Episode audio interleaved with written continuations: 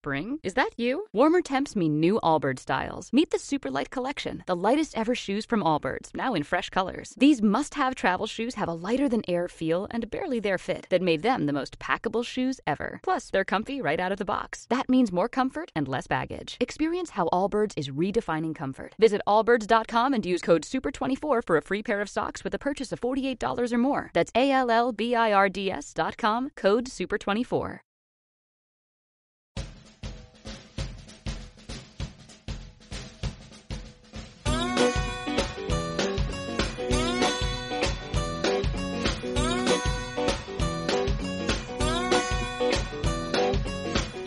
Hola Trotamundos, bienvenidos, bienvenidas a un gran viaje. Soy Pablo Strubel, autor de la web y el libro Cómo preparar un gran viaje y organizador de las jornadas de los grandes viajes. Y en este podcast quiero compartir la experiencia y aprendizajes de gente que ha hecho increíbles viajes de varios meses o años. ¿Empezamos?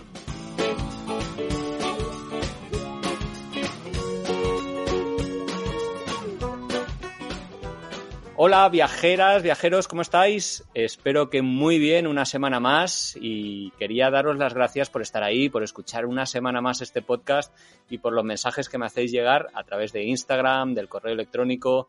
En fin, sois la gasolina para todos los que hacemos este tipo de podcast de manera altruista, sin patrocinio, sin finalidad, sin finalidad comercial y sobre todo dedicándole muchas horas a cada programa. De hecho, para que os hagáis una idea, entre documentarnos, preparar, realizar las entrevistas, editarlas, se me van, no sé, seis o siete horas de media con cada programa.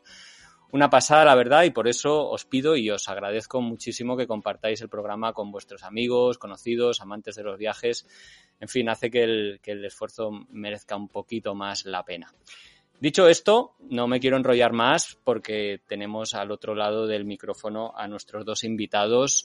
Hoy vamos a hablar con una pareja viajera compuesta por Carla Llamas, que es una periodista catalana especializada en viajes, y Adrián Campa, que tiene estudios en ingeniería de telecomunicaciones, es un asturiano y entre otras cosas ha dedicado mucho de su tiempo a diseñar páginas web.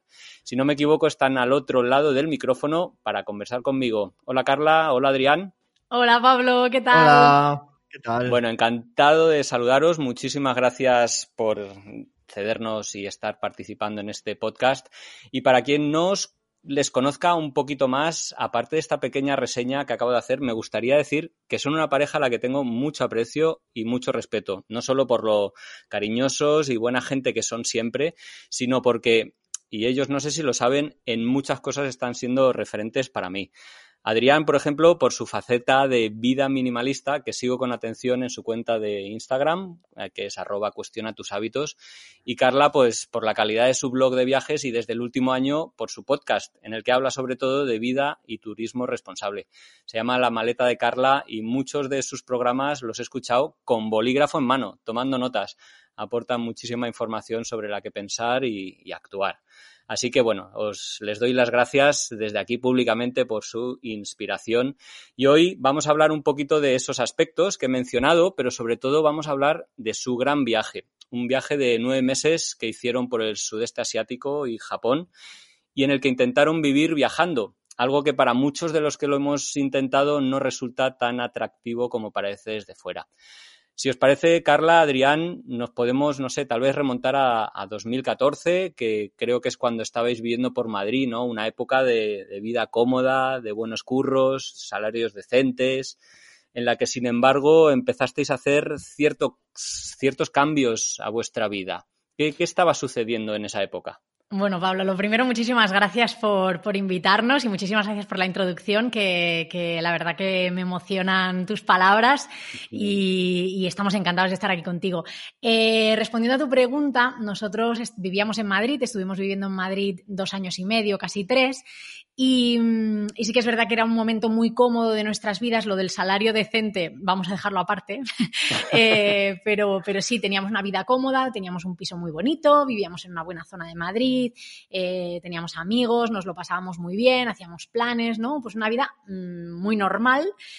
Eh, lo que pasa que, bueno, yo siempre había tenido en mente, ¿no? Y, y, evidentemente, pues cuando vas a las jornadas de los grandes viajes y esas cosas que tú organizas, eh, tendrás siempre ese gusanillo, ¿no? De, de hacer grandes viajes, de, de, bueno, pues de poner en pausa un poco esa vida que llevas para probar cosas nuevas. Y yo siempre había tenido ese run run en la cabeza y yo se lo iba comentando a Adrián, oye, mira, porque mira esta gente lo que hace, porque mira este viaje, porque mira estos viajeros que lo dejaron todo y probaron y no sé qué, porque quizá nosotros lo podríamos intentar, podríamos ahorrar. Y bueno, eh, Adrián no es que me diera largas, pero tampoco me decía que sí, eh, hasta que, bueno, llegó un momento, que esto fue en el año 2016, que, que yo creo que nos situamos en la misma página, eh, por así decirlo, y, empezamos a caminar un poco hacia eso, ¿no? Hacia replantearnos si la vida que estábamos llevando era la que queríamos llevar en ese momento, si queríamos probar cosas nuevas, eh, porque veíamos que era un momento en el que pues, no teníamos responsabilidades, no teníamos una hipoteca, no teníamos hijos, no teníamos, pues eso, otras cosas que a lo mejor te hacen plantearte que, que quizá no es el momento. Y dijimos, pues ahora podemos probar porque lo vuestro fue más allá de, digamos, eh, dejar una temporada del trabajo para iros a viajar. De hecho, fue un cambio de vida en realidad, ¿no, Adrián? Sí, sí, eso es, fue un cambio de vida porque el primer paso que dimos en ese momento fue eh, abandonar la gran ciudad de Madrid, eh, después de estar allí viviendo unos tres años, y directamente nos fuimos de viaje, eh, teníamos un mes de vacaciones ya, ya planeado y en, ese viaje ya un poco eh, tuvimos un cambio porque mm, empezamos a, saborear la libertad de no tener que volver pues para volver a trabajar y pudimos alargar el viaje dos veces, creo que fueron. Estuvimos un total de tres meses de viaje y a la vuelta, mm, como nos había gustado tanto, eh, ya empezamos a darle, a darle vueltas a la cabeza para, para planear un, gran viaje como el que hicimos, sí. ¿Por qué? Porque en ese momento no, no continuáis de viaje? ¿Por qué se quedas en esos solo, en esos tres, tres meses nada más? A ver, es que estos tres meses fueron un poco improvisados. Nosotros nos íbamos para un mes, como decía Adrián, y sobre la marcha decidimos alargar. Pero claro, no teníamos unos ingresos, no teníamos un plan como aquel que dice, algo muy improvisado, eh, no, no, no sabíamos bien por dónde tirar y lo que queríamos era volver a casa, sentarnos delante del ordenador y decir, vale, si queremos hacer un gran viaje, ¿qué necesitamos? ¿Qué ingresos necesitamos? Tenemos que trabajar esto por aquí, tenemos que hacer esto por allá, porque no teníamos muchos ahorros después de estar dos años y medio viviendo en Madrid y como te decía antes, los sueldos tampoco es que fueran maravillosos, eh, no teníamos muchos ahorros. Entonces nos teníamos que plantear trabajar y viajar a la vez para eh, poder ir manteniéndonos. Entonces por eso decidimos volver y, y volver a, y, digamos, trazar un plan. ¿Y cuál fue ese plan? Hmm. Sí, nuestro viaje, o sea, la parte de previaje fueron varios meses eh, preparando un poco esa estrategia de vamos a ver eh, qué trabajo podemos desempeñar a la vez que estamos, que estamos de viaje. Ah, yo barajé un montón de posibilidades, quería que fuera claro, algo que fuera online y que no tuviera yo que estar fijo en ningún sitio y por eso empecé por la parte de páginas web. Eh, fui poco a poco formándome por mi cuenta y en el momento vi que estando aquí en España eh, ya iba teniendo algún cliente, pues yo ya le dije a Carla, mira, esto ya ha empezado a moverse un poquito y por mi parte ya nos lanzamos cuando quieras. ¿Y tú, Carla? Eh... No, yo básicamente, claro, yo tenía el blog, pero en aquel momento todavía no ganaba dinero con él, eh, entonces empecé a trabajar como freelance para, otras empresas, me, me, contrataban pues algún artículo aquí y allá y con eso ya empecé a sacar algún dinero fijo y con eso ya, pues en ese momento hablamos y dijimos, vale, ahora ya estamos ingresando algo y te tengo que decir que fue en las jornadas de los grandes viajes del año 2017 justo al acabar las jornadas que dije, hoy compramos el billete, porque estaba... tengo que decir que estaba un poquito cagada mm, de comprar un billete de solo ida, bueno, tendrán todos los miedos, y me acuerdo de escuchar a este chico que viajaba en moto, Mr. Hicks, creo que se llama en Twitter. Sí, Teo Romera, sí. sí. Eh, porque él y yo compartíamos muchos miedos comunes, ¿no? La familia, pues que la familia se ponga enferma y todas estas cosas. Y me acuerdo perfectamente de su charla y de decir, es que tiene toda la razón. Es que mis abuelos no van a mejorar eh, porque yo esté aquí o no, ¿sabes? Entonces fue muy inspiradora esa, esas jornadas de los grandes viajes para mí. Fueron un poco como el, empujón que me hacía falta. Y, fue salir y decirle a Adrián, venga, hoy compramos los billetes. ¡Wala, qué ilusión! No sabía esto. Oye, y Adrián, ¿y tú qué en tu faceta de, en tu cajón de los miedos tenías alguno?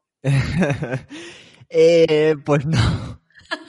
Yo muy inconsciente y yo cuando vi que el billete era de solo ida y no era de ida y vuelta y costaba la mitad, pues yo muy feliz. Eh, sabía que íbamos a, a países que económicamente pues eh, puedes estar varios meses con unos ahorros sin tener mayores problemas y de verdad que miedos eh, ninguno. Luego ya una vez allí, igual alguno de vez en cuando, pero muy poquito y sí, sí, pero igual más por inconsciencia que no por otra cosa, ¿eh? también te lo digo.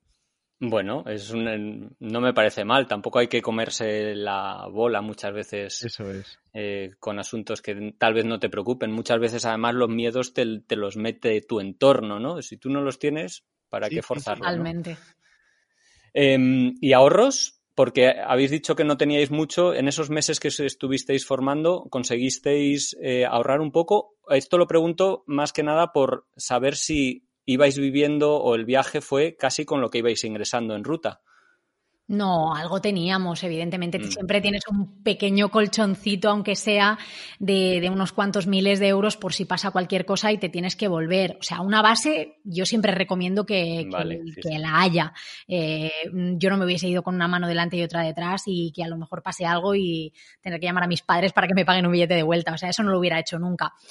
Y, y, tomamos la decisión de irnos en el momento que ya vimos que de forma mensual mm, teníamos unos ingresos regulares que nos permitían vivir en el sudeste asiático y que no teníamos que tocar esos ahorros. Es decir, que esos ingresos que ya estábamos teniendo nos iban a permitir vivir en el sudeste asiático. Quizá no en España, pero sí en el sudeste asiático. Sí, y yo además eh, recuerdo muchos meses que la mitad eran ahorros la mitad eran ingresos y yo estaba cómodo porque al final, pues bueno, pues ya es más de lo que de lo que es un gasto normal de viaje y te ahorras un montón de cosas pues por otros sitios también y no sé, no me disgustaba tampoco ir gastando de mis ahorros, estaba estaba contento.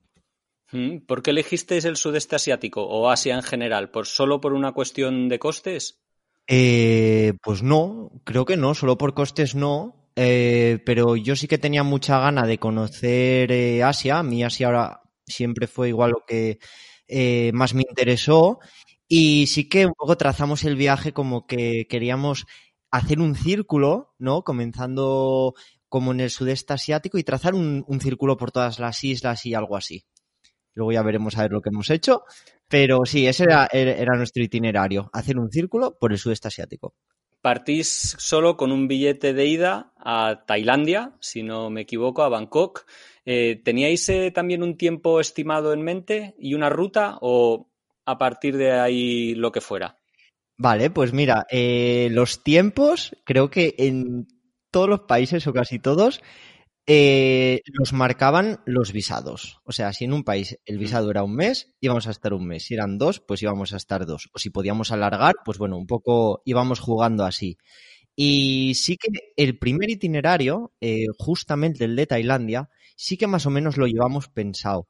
Porque de Tailandia íbamos a ir eh, a Malasia y pues íbamos a hacer un trayecto que iba directamente de Bangkok hasta el primer sitio de Malasia al que pudiéramos llegar y queríamos ir por islas. Entonces al final dedicamos eh, las cuatro semanas de viaje en creo que fueron tres islas y, ese fue nuestro primer tramo, nuestro primer trocito. Eh, ¿Qué recordáis de esas primeras semanas y de esa sensación de estar viajando sin fecha de regreso? Yo, en mi primer gran viaje, cuando cumplí el mes y no tuve que volver, fue un chute de adrenalina porque era la primera vez que traspasaba esa barrera. En vuestro caso ya habéis estado varios meses viajando, pero no sé qué recordáis de esos primeros eh, semanas eh, de gran viaje. Yo, personalmente, para mí muchísima libertad. O sea, mm, el saber que puedes hacer lo que quieras en el momento que quieras, de la forma que quieras, a mí eso me llenaba muchísimo y ahora mismo al recordarlo me están entrando muchas ganas de, repetir porque es una sensación que no, sé si se puede comparar con, otra experiencia. Eh, las primeras semanas era pues eso, que nos apetece esto, pues esto, que nos apetece aquello, pues aquello, sea, muy libre, no piensas prácticamente en nada, al final es muy poco tiempo. Yo pues ya por lo que hablábamos antes, ya has visto que yo soy una persona muy apegada a mi familia y a mis amigos, entonces eso es, esa es, digamos, la mochila que yo llevo, ¿no? Cuando me voy de viaje, los miedos y todas esas cosas. Y a mí, hasta que no pasan los tres meses que estoy fuera, no empiezo a pensar en, en eso. Entonces, para mí, el primer mes, los dos primeros meses, fueron de libertad absoluta y de felicidad absoluta por estar haciendo lo que me apetecía. Además, hicimos muchas experiencias nuevas, empezamos, aprendimos a bucear, eh, no sé, es como que lo recuerdo, pues eso, como con una sensación muy de libertad. Aparte de, bueno, de que pretendíais vivir viajando, ¿el, viaje tenía algún hilo conductor, eso de intentar aprovechar para hacer experiencias por primera vez como esta que habéis dicho eh, del buceo? Pues no especialmente. Eh, nos dejamos bastante llevar en ese sentido. Yo, a mí me apetecía probar el buceo porque había visto otros viajeros que lo hacían y, tal, y, me parecía interesante, especialmente porque yo, pues en ese momento, o quizá uno o dos años antes, había empezado a interesarme por, por los animales y cosas así. Entonces, bueno, como que me apetecía, pero no, no precisamente tenía un hilo conductor, la verdad, no, mm. no, no era algo que lleváramos premeditado. Lo que sí que supongo que desde el primer momento ibais ajustando bastante eh, los costes, por ejemplo, yendo a alojamientos económicos, intentando comer comida callejera, no sé. Eh, supongo que eso lo teníais bastante en cuenta. Sí, sí, la verdad que eso, el, tema económico mayormente lo llevo yo en, los viajes. Eh, yo me preparo mi Excel, yo hago los cambios de moneda, pongo presupuestos, todo. y sí que es verdad que al principio del viaje, pues claro, eh, cuanto más ahorres y más económico eh, hagas tu viaje, pues tienes en mente que ese viaje puede durar más y al final es lo que a ti te interesa, ¿no? Ah, pero nosotros al principio sí que es verdad que miramos esto un montón y luego eh, con el paso de los meses fuimos también evolucionando y viéndole ventajas a según en qué situaciones subir un poco más el presupuesto y eso al final se traducía pues en unas experiencias mejores, en unas experiencias nuevas, etcétera y le vimos eh, también la parte positiva. Entonces, bueno, creemos que un poco lo que más nos ha funcionado eh, ha sido la, variedad, eh, ir alternando un poquito uno con otro.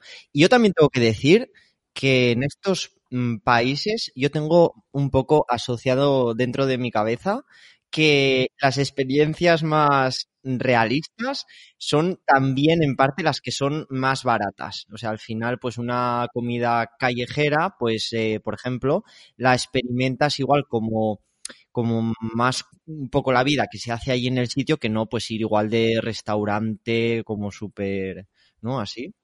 La verdad es que Adrián eh, es bastante partidario de comida callejera, de comida cuanto más local mejor. Yo sí que de vez en cuando me apetece comerme algo un poco más occidental, pero, pero él miraba mucho por eso, por la parte del presupuesto y tal. Y lo que decía él también ahora de, de que fuimos equilibrando un poco con el paso del viaje es porque también evidentemente cuando pasan los meses también vas un poco cansado, estás trabajando también, no solamente estás viajando y pues a lo mejor no te apetece estar compartiendo habitación con 20 personas más porque al día siguiente te quieres levantar fresco como una lechuga para ponerte a, trabajar. Entonces eh, íbamos buscando un poco una relación calidad-precio que estuviera bien. También creo que metisteis la pata en alguna ocasión o que al principio tuvisteis algún incidente en hoteles muy barateros que luego tal vez además os condicionaron de ir a otros de un presupuesto un poquito mayor. Sí, es que eh, estando en Tailandia justo al principio, eh, bueno, nos pasó que aprendimos una lección muy valiosa. Al principio intentábamos ir con, un presupuesto como muy económico. Y esto nos enseñó, pues, que, teníamos que, que no podíamos ir siempre mm, tan baratejos por la vida. En la isla de Colipe, para la última noche que estábamos en esa isla, escogimos un alojamiento muy, muy económico porque pues ese día ya pasaba, digamos, a temporada alta la isla y los precios estaban como triplicados. Entonces escogimos el alojamiento que quedaba más barato en la isla que tenía estas típicas paredes que son como de bambú, como de bambú trenzado y que hay agujeritos y tal. Entonces, bueno, nos metimos en la habitación, yo mm, cerré a calicanto la cama con la mosquitera para que no entrara nada porque se oían muchos ruiditos y tal y dejamos las dos mochilas en el suelo. Y en la mochila de Adrián había, pues no sé si unos cereales, una bolsa con cereales y, y alguna cosa más de comida. Entonces, al cabo del rato, teníamos el ventilador puesto y yo oía un ruido de una bolsa cada vez que giraba el, ventilador.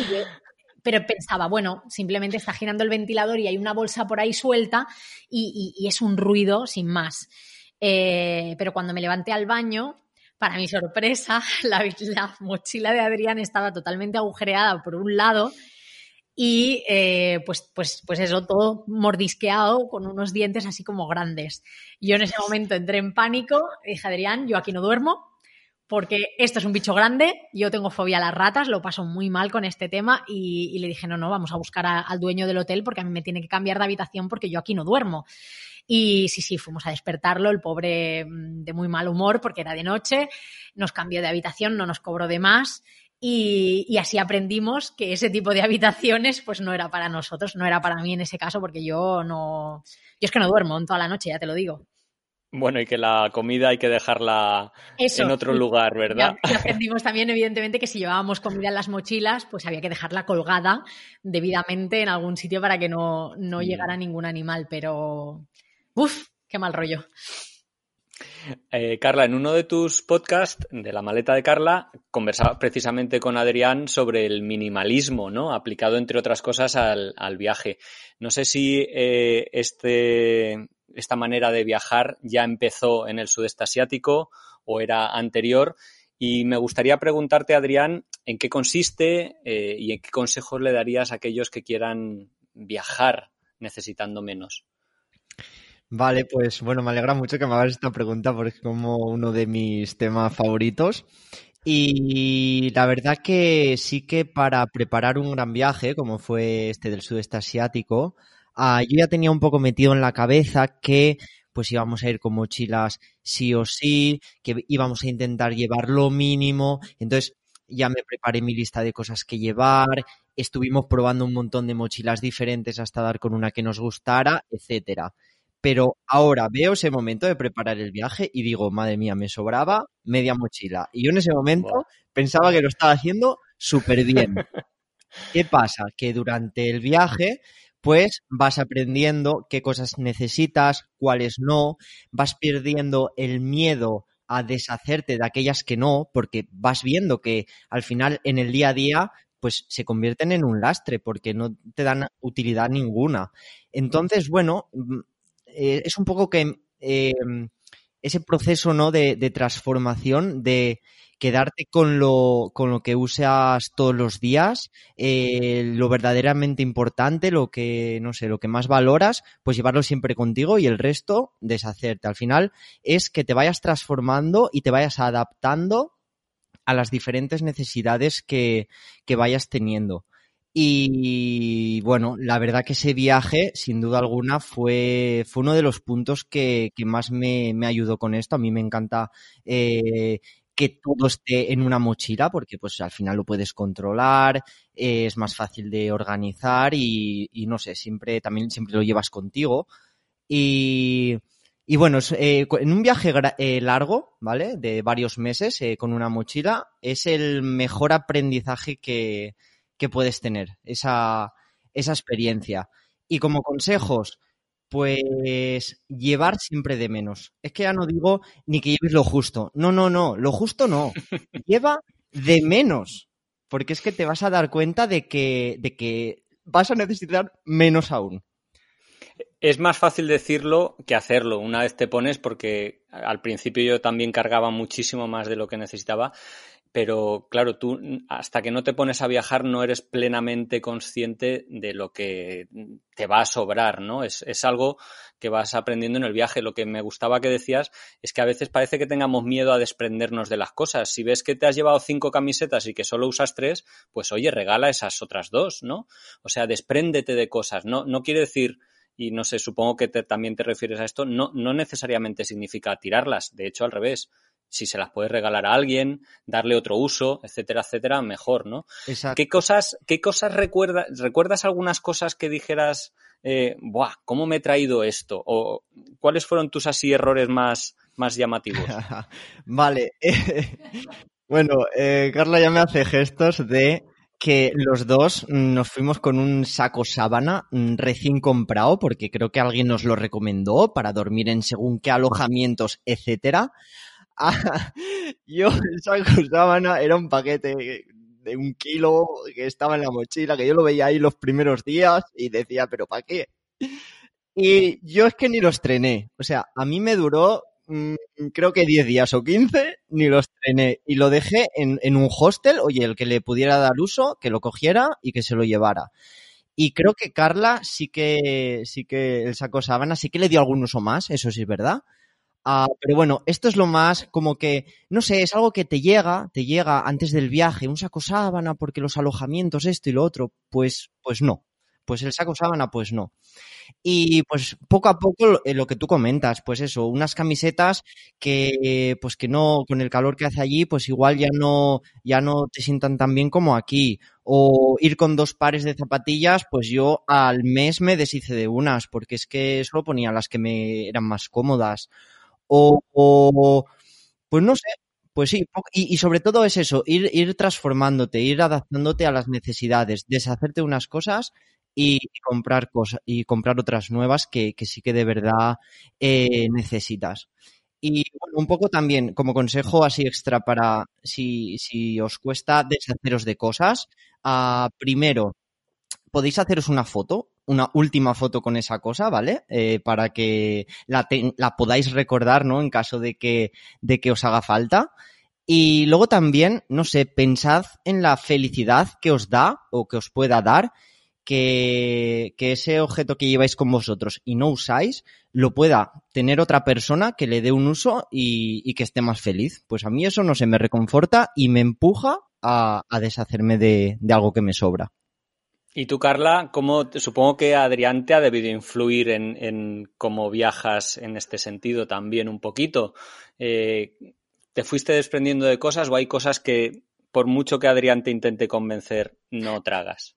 El saco sábana yo lo sigo manteniendo. Está en el armario. Está en el armario, te diría. O sea, yo lo sigo manteniendo. Lo usé para tres o cuatro cosas, pero, pero a mí me daba pena y además lo usaba de almohada según cómo. O sea que, bueno, yo soy, a mí me cuesta muchísimo más deshacerme de las cosas, soy mucho más materialista que Adrián y aunque tengo que reconocer que yo le he visto el lado práctico en el sentido de eh, que yo siempre he tenido muchos dolores de espalda, entonces cuanto más ligera sea mi mochila, mejor para mí, porque si no, al final la que sufre soy yo. Y en ese sentido sí que Adrián me ha ayudado muchísimo y, y para mí es una inspiración total ver su armario ahora, ver cómo hace la mochila. Eh, ver cómo vive y cómo, bueno, no, no tiene ese apego a las cosas. Y para mí es una inspiración total todos los días, no solamente de viaje, pero a mí me cuesta muchísimo más. En el viaje, bueno, sí, yo reconozco que estando de viaje llevo pocas cosas. Eh, la, la, diferencia quizá es que pues llevo más cosas tecnológicas, ¿no? Pues la cámara, en el viaje nos compramos un dron y eso pues siempre es más peso, el ordenador, que yo tenía en ese momento un ordenador más pesado que el que tengo ahora. Entonces, bueno, yo siempre arrastro alguna cosilla más que Adrián, pero pero a mí me inspira y me ayuda un montón eh, y le tengo de ejemplo, vamos.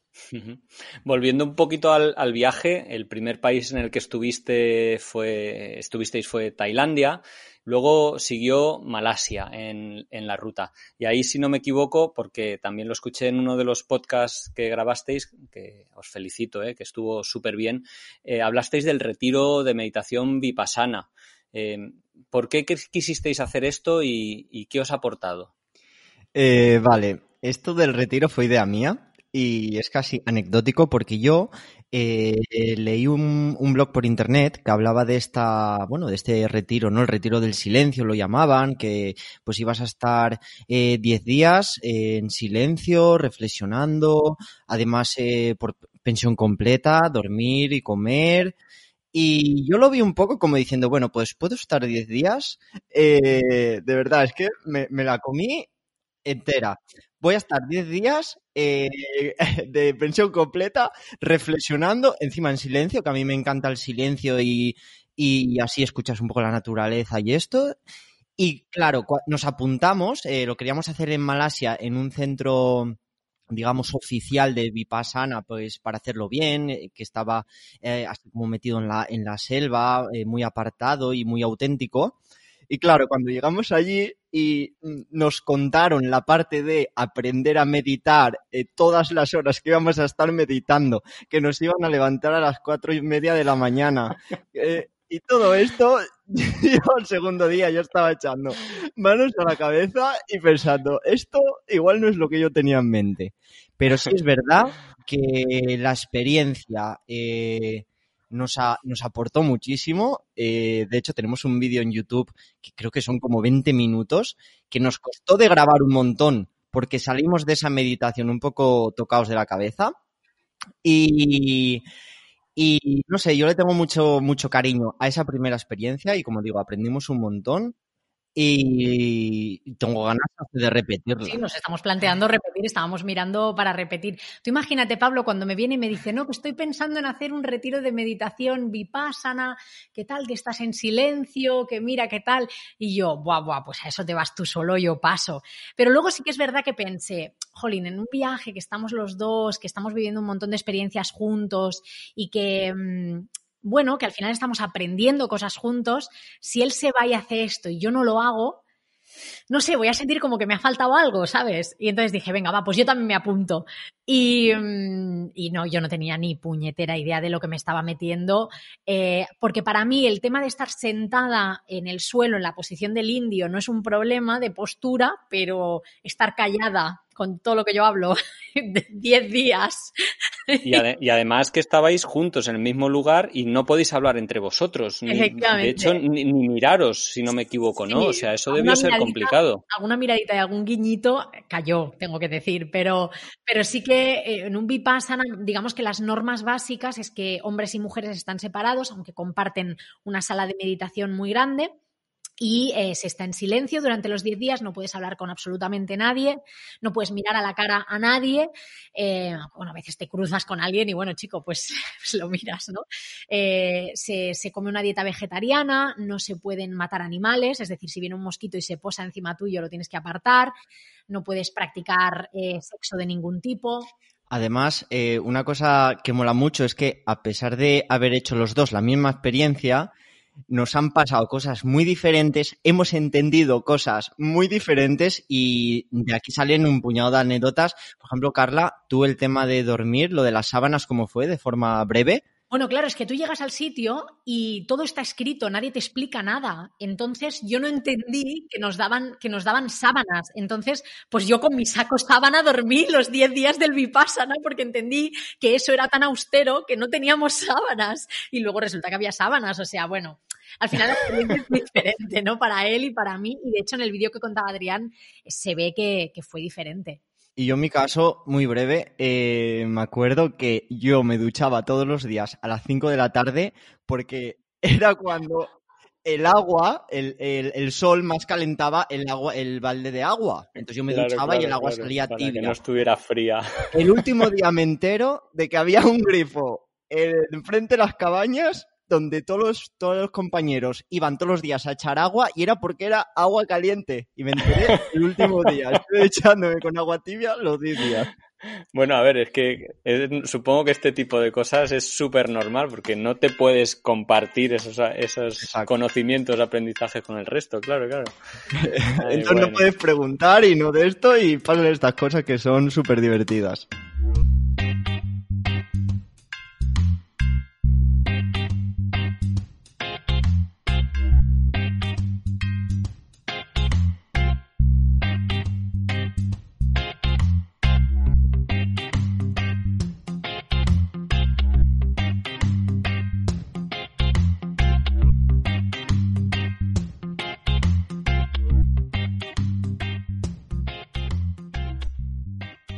Una de las facetas o cosas que más me gusta de vuestra manera de viajar es la, pues, la responsabilidad con la que la hacéis, ¿no? ¿Fue a raíz de ese viaje que tomasteis conciencia de la importancia de, bueno, del viajero, de viajar de manera responsable, ética, o, ya era un proceso anterior que estaba fraguando? Esto es un proceso que no empezó de viaje, es un proceso que empezó en casa. Eh, nos dimos cuenta de que generábamos muchos residuos y, poco a poco empezamos pues a intentar ser un poco más conscientes en ese, en ese sentido, ¿no? A reducir especialmente el plástico, porque nos dimos cuenta de que era uno de los grandes problemas que tenía el planeta. Y, empezamos a reducir plásticos, a reducir plásticos en casa. Y luego, en este viaje de tres meses que te contábamos al principio, que estuvimos, que, improvisamos un poco, ahí fue donde empezamos a, a ser más conscientes. Y ya para este viaje de nueve meses, sí que nos preparamos a conciencia para intentar generar el mínimo de residuos posibles en ese tiempo que estuviéramos de viaje y llevábamos, pues bueno, una pajita, llevábamos eh, pues eh, un portabocadillos, llevábamos tupper, llevábamos eh, todo lo que era de cosmética sólida. Entonces, digamos que para este viaje ya sí que nos preparamos un poco más a conciencia. La verdad es que impresiona mucho eh, cuando antes hablábamos de la comida callejera, que allí a, la cantidad de plásticos y envases que te dan y que usan desechables y de un solo uso y que, te duele cuando estás intentando estar en ese proceso, digamos que te duele ver que se desperdicia, ¿no? ¿Cómo lo hacíais vosotros? Porque allí a poco que te descuidas, te han metido la pajita en el agua, te han, te han servido los tallarines en un plato de plástico, eh, los, los eh, palillos también son desechables. Mm.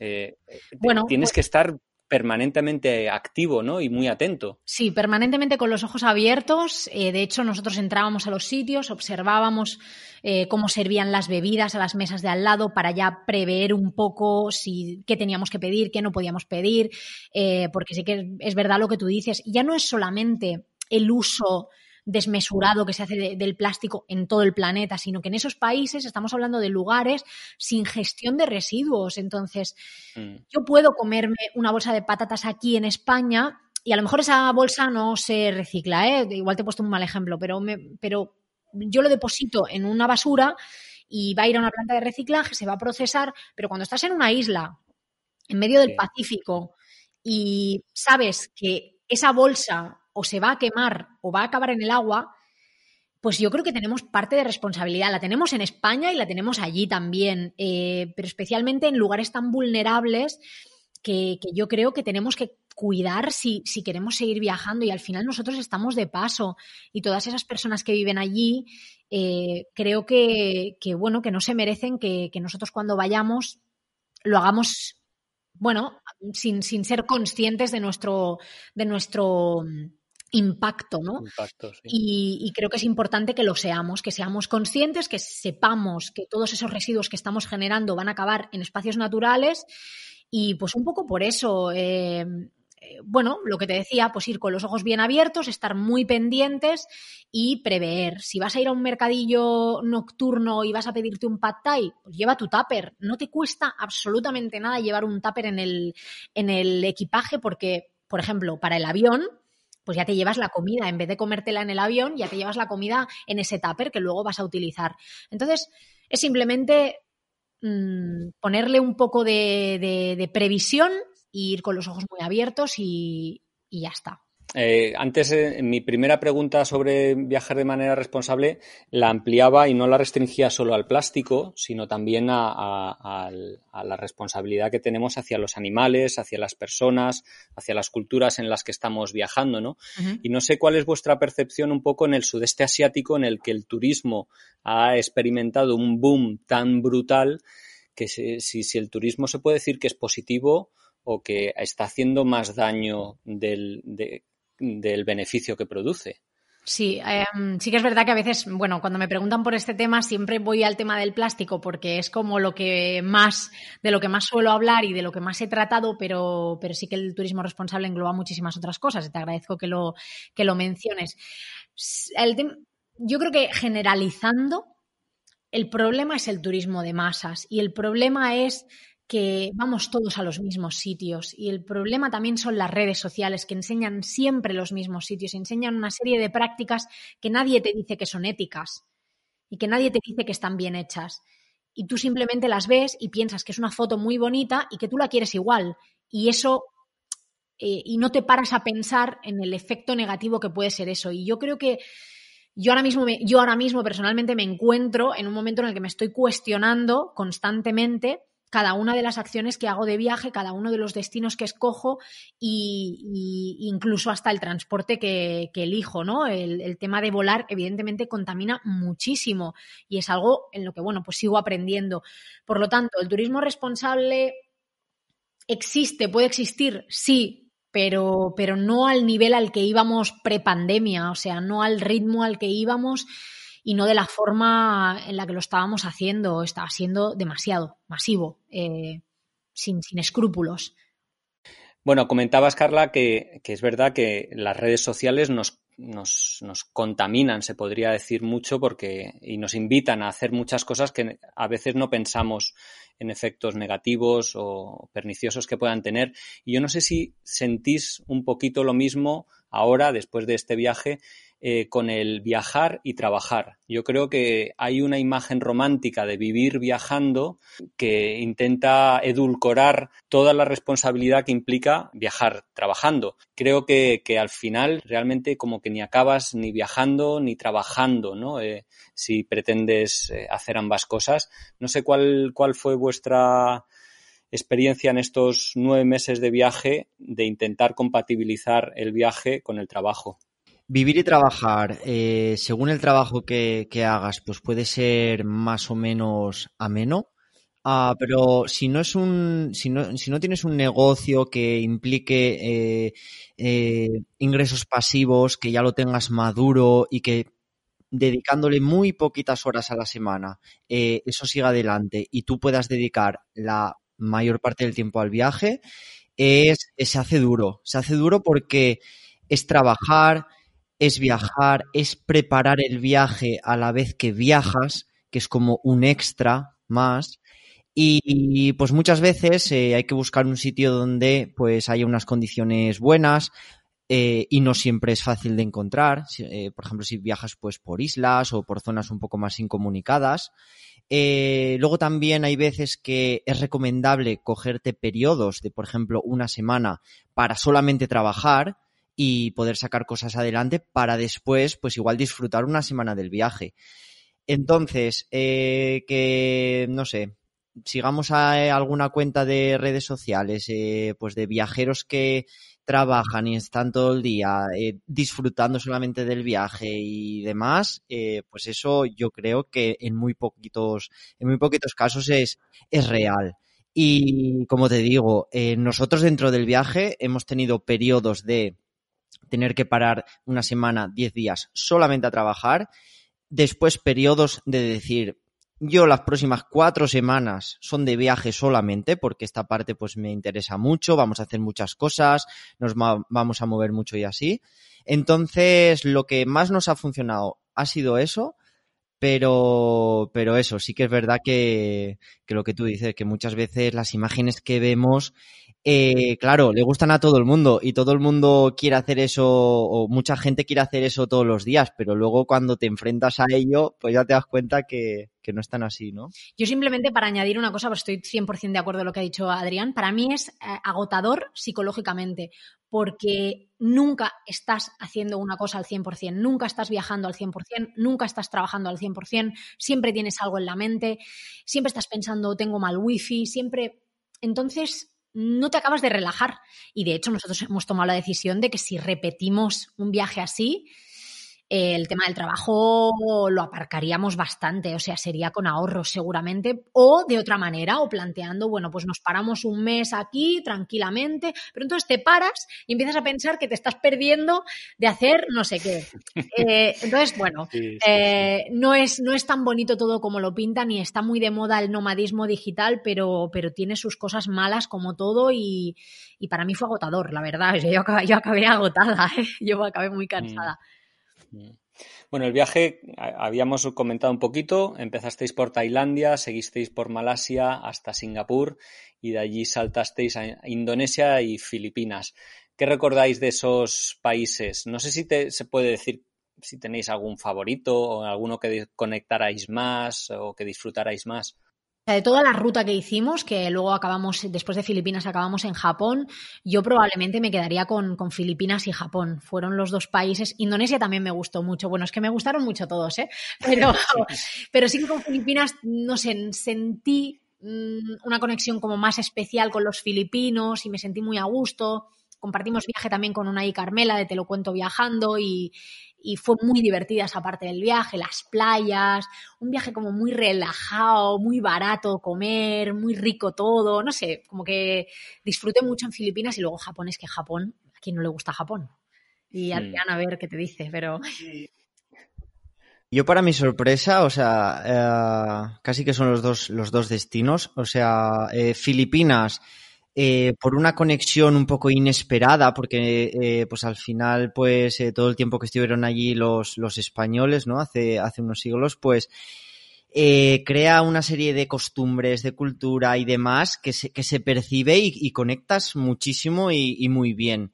Y pues bueno, después Japón, pues yo era como el destino, el destino soñado y conecté muchísimo con Japón y no me di cuenta hasta que no estuve allí porque al final la cultura japonesa eh, ha estado en, todos los años de mi vida muy presente, más presente que, muchas otras culturas. Y por ejemplo, no solo en la gastronomía, sino pues también en, temas de, eh, no sé, de series, de películas, de videojuegos, de, cómics, de, un montón de cosas. Entonces, con esos dos sitios, la conexión fue, fue brutal. Me llama la atención que los dos países con los que más conectarais fueran, fueran los últimos. Mm, tal vez estabais, no sé, a medida que avanzaba el viaje, conectando más con el viaje, no sé, y menos con el trabajo, o, es casualidad, no sé, no. Yo, si tuviera que apostar, eh, aparte de que en esos destinos estuvimos muy, muy a gusto, esos dos destinos coincidieron un poquito con la llegada de la primavera y así. Y el resto de, y el resto de, de países en los que estuvimos, pues se correspondían más con el invierno, más con época de lluvias, igual más con algún día más nublado y creo que eso en parte nos, nos afectó, ¿no? Sí, un poco sí. A ver, yo te tengo que decir que con Indonesia, por ejemplo, Bali y, el Parque Nacional de Komodo, a mí me dejaron flipada. La isla de Java es alucinante, o sea, el bromo. Mm. Pero sí que es verdad que a nivel de conexión con la gente, Filipinas nos atrapó muchísimo y eso hace mucho en un país. Para nosotros es muy importante el, trato con la gente y en Indonesia no lo tuvimos tanto. Sí, y yo creo también que veníamos de estar cuatro meses, eh, tres meses en Indonesia y uno en Malasia, en países que mayormente son musulmanes y acercarnos a la, a la, cultura musulmana pues suele ser más difícil, eh, pues a veces hay más diferencias y bueno, pues cuesta más, ¿no? Eh, pues conectar y llegar un poco a, no sé, a más relaciones y así. Creo que eso también, también ha afectado, sí, sí. Bueno, y después de esos, mm, digamos, dos países, Filipinas, Japón, con los que conectáis mogollón, eh, decidís regresar después de nueve meses. Eh, ¿Qué causó esta, bueno, el, regreso? ¿Se os quedó, os quedasteis sin trabajo, os cansasteis? ¿Cuál, cuál fue el, el motivo? Porque ibais sin, sin billete de vuelta. Hmm. decidimos volver antes de, ir a Japón. De hecho, pusimos Japón al final para ser como el colofón final. En ese mes y mm, medio que estuvimos en Japón no trabajamos nada y, decidimos que fuera Japón el, broche de oro ¿no? para el viaje. Y un poco la decisión de volver fue, en parte, el cansancio este que te comentábamos por estar trabajando y viajando a la vez. Y yo, en parte, tenía muchas ganas de, ver a mi familia y a mis amigos. Eh, y, me apetecía parar. O sea, necesitaba parar mm. y, volver y recargar pilas, plantear eh, otro tipo de viajes y, fue un poco por eso yo creo que, decidimos volver. Más, fue más cosa mía que de Adrián. Visto ahora con perspectiva, ¿fue un acierto? Para mí sí. Sí, yo un poco en mi caso eh, sí que estaba cansado de, de lo que hablamos, ¿no? De, de, estar un poco sobrepasados por el propio viaje y al final estás tanto tiempo planificándolo que no, casi que ni lo disfrutas. Eh, fue un acierto, no sé, yo, yo me hubiera quedado más tiempo, eh, pero cuando Carla vio que ya necesitaba volver, mm, a mí tampoco me apetecía seguir solo, no sé qué, creo que era algo que teníamos que cerrar juntos y luego pues igual era volver y al poco tiempo volver a irnos o ver qué hacíamos y también aposentar un poco todos los inputs que habíamos tenido, porque es como que después de tantos países eh, ya no, quizá ya no valorábamos o ya no saboreábamos tanto ir de nuevo a un, país nuevo, ¿no? Conocer un nuevo país y así. Eh, entonces queríamos volver un poco a nuestra vida medio normal para coger otra vez fuerza y ganas y, volver a los países viajando de a tope. Es un poco como que sin querer dejas de valorar eh, los sitios que estás viendo, ¿no? Ya es otro templo, joder, otro templo, sí, sí, o sí, claro, otro pueblo con encanto, mm, venga, vale, otra vez, o, o, ¿me entiendes? Entonces, yo no quería perder esa ilusión por descubrir sitios nuevos y me estaba dando cuenta de que la estaba perdiendo. Japón fue otro nivel, Japón fue una fue increíble, pero, pero hasta Japón eh, ya tenía esa sensación, ya estaba empezando a tener esa sensación y necesitaba volver para pues recuperar un poco esa, ese gusanillo, esas ganas, ¿no? De ir a un sitio nuevo, ese preparar el viaje tranquilamente, saborear los preparativos también, porque cuando vas en un viaje así de nueve meses, que encima estás trabajando, vas atropellado. Y yo necesitaba eso, necesitaba volver, parar, que si quería hacer un viaje, vale, pero saborearlo, prepararlo con ganas, con, no sé, no sé. Sí, fue, fue esa fue otra de las razones, sí.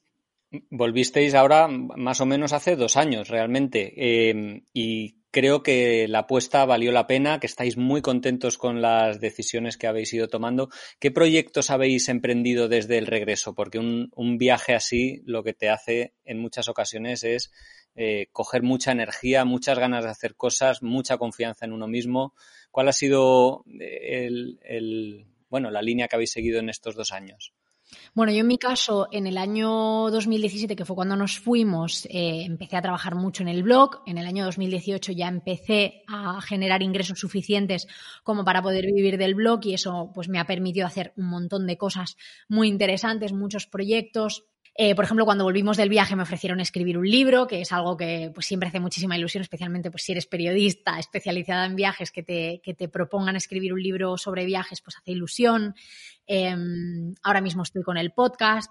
Entonces, digamos que a mí, para mí el viaje fue la confirmación de que lo que estaba haciendo era lo correcto, era lo que me gustaba y que ese era mi camino, que, que yo no quería volver a la vida de oficina ni a la vida del marketing, que es lo que yo estaba haciendo antes de, de irme de viaje, que no, que esto es lo mío y que a mí se me enciende el estómago cuando escribo de viajes y cuando hablo de viajes y que esto es lo que tengo que hacer. Entonces, pues a eso me he dedicado y a eso me dedico. ¿Y tú, Adrián, echas en falta ese nomadismo digital que te permitía trabajar con un ordenador desde cualquier lado?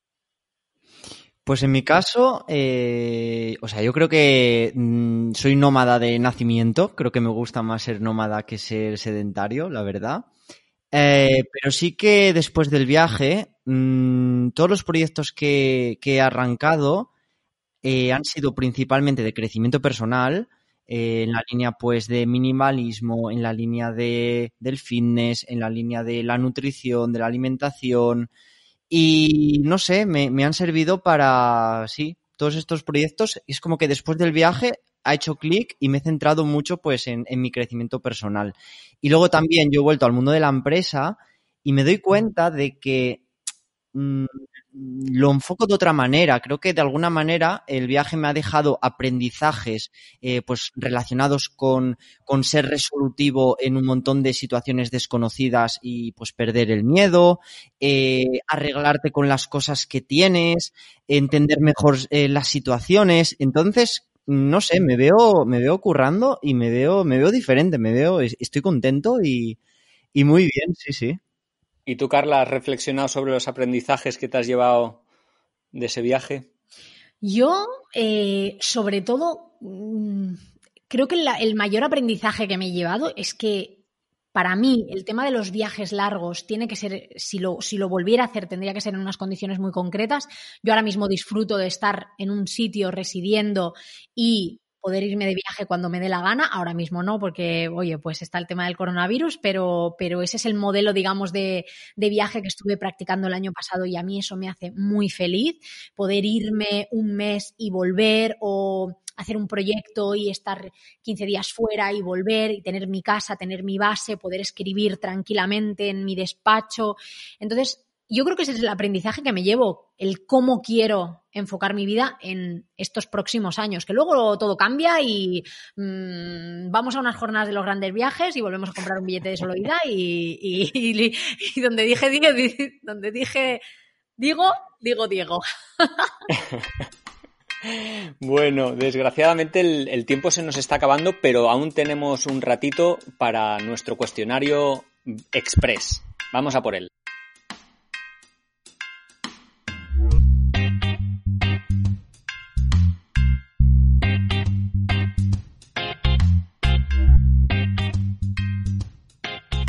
Sé que os gusta mucho comer y que disfrutasteis mucho con la comida, pero ¿cuál no os atrevisteis a probar? Yo el sushi, no me gusta. Tan famosos que son los bichos, bichos yo no he comido. La gente local tampoco los come. ¿Cuál os gustó más? El ramen japonés y um, un buen pad thai tailandés, para mí me gana. Yo, en mi caso, hay un sitio en, en Bohol que me comí allí unas lentejas y unas cortezas de cerdo increíbles. Bojoles en, Bojoles en Filipinas. ¿Tenéis algún libro de viajes que nos podáis recomendar que hayáis leído y que os apasionara?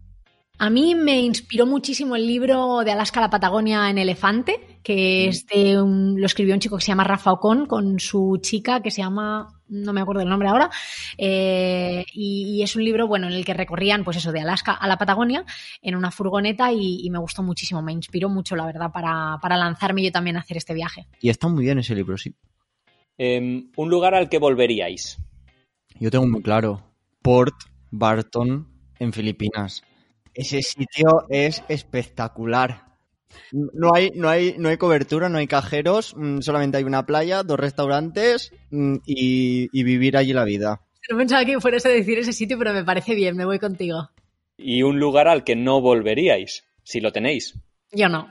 No, yo no iba a decir ninguno porque tampoco soy hater de ningún sitio y todos cambiamos, nosotros cambiamos, los sitios cambian y en un momento dado no te ha gustado, pero en otro sí pero la, el pueblo de la Huambayo, eh, que está en la isla de Flores y desde el que se visita el parque de, ¿De, de, Comodo? de Comodo, es un sitio muy especial que, bueno, pues es ir, ir y verlo y ya está. Estoy, estoy, segura de que en unos años cambiará, pero es un sitio que cuando fuimos nosotros daba bastante asco, ya está. Decidme una buena razón para irme de viaje con vosotros. Pues si no te hemos convencido con este podcast, yo ya no sé. Una buena razón, que te iba a salir muy barato. Otra buena razón, que jugamos mucho a las cartas y vas a estar entretenido. ¿Tenéis algún amuleto que llevéis en la mochila? Yo llevo un lazo rojo, porque así es más fácil de verla de lejos y que no se pierda. Llevo con ese lazo rojo. El lazo rojo es una banda de la iglesia del Pilar de Zaragoza, que me lo regalaron, que es como una tradición. Y a mí eso me, me lo regalaron hace como un montón de años, yo se lo he puesto a todas mis maletas, facturándolas y a todas mis mochilas y todo, y nunca he perdido ni una. Así que... ¿Tenéis algún objeto sin el que no viajáis? Móvil y cámara de fotos. Pues yo, eh, cepillo de dientes y cargador del móvil. ¿De qué sois frikis? Eh, yo soy experto de hacer mochilas minimalistas. Yo mmm, lo estaba pensando antes esta pregunta y yo creo que es que no soy experta de nada. Yo soy experta en, en seguir aprendiendo. Me gusta mucho aprender cosas nuevas y, y, es un poco mi filosofía de vida. Seguir aprendiendo, seguir aprendiendo y no sé si se puede llegar a ser experto en, en algo. Y por último, si tuvierais un cheque en blanco, tiempo ilimitado, el que vosotros quisierais, ¿qué viaje haríais? Pues yo ahora mismo me iría a Australia, de ahí saltaría a Nueva Zelanda y me haría todas las islas del Pacífico y luego a la Antártida. son unas culturas además que me llaman mucho la atención y de las que sé muy poco, entonces me apetece, es una zona del mundo que me apetece mucho conocer y que sé que voy a ir, vamos, que, que no sé si ese cheque en blanco y el tiempo indefinido llegará, pero yo sé que voy a ir. Vale, yo tengo la respuesta divertida, que es quedarme en por Barton, porque el sitio me ha encantado. Pero si no, pues eh, yo ahora mismo tengo metido en la cabeza países grandes, como Rusia, como China, pues yo me iría a países grandes, a recorrerlos muy tranquilamente y es lo que me apetecería, sí. Bueno, queridos eh, Carla y Adrián, muchísimas gracias por vuestro tiempo. No me gustaría acabar sin que comentarais cómo os podemos seguir o buscar más información sobre vuestros proyectos. Pues eh, la maleta de Carla lo podéis encontrar como lamaletadecarla.com. Eh, yo estoy en todas las redes sociales como arroba la maleta de Carla y si me queréis mandar un email, pues info arroba lamaletadecarla.com. Para llegar a mí, pues también a través de la maleta de Carla y si no, en Instagram arroba cuestiona tus hábitos. Ahí estoy yo detrás eh, haciendo mis pinitos y cualquier cosa que os pueda ayudar, pues me, me contactáis. Bueno, pues ha sido de verdad un verdadero gusto. Me ha gustado muchísimo conocer un poquito más de vuestro viaje y de vuestros proyectos. Y nada, eh, daros las gracias por, por, el tiempo y espero que nos podamos tomar unos vinitos, un café, unas cervezas bien pronto, seguir conversando de viajes, que es lo que más nos apasiona a todos. Ojalá que sí. Muchas gracias, Pablo. Muchas gracias, Pablo. Hasta pronto. Chao. Chao.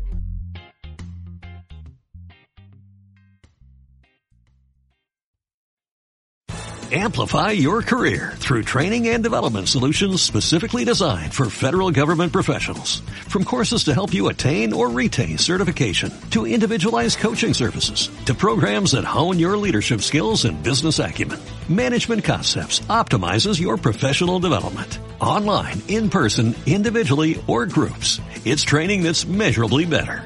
Learn more at managementconcepts.com. That's managementconcepts.com.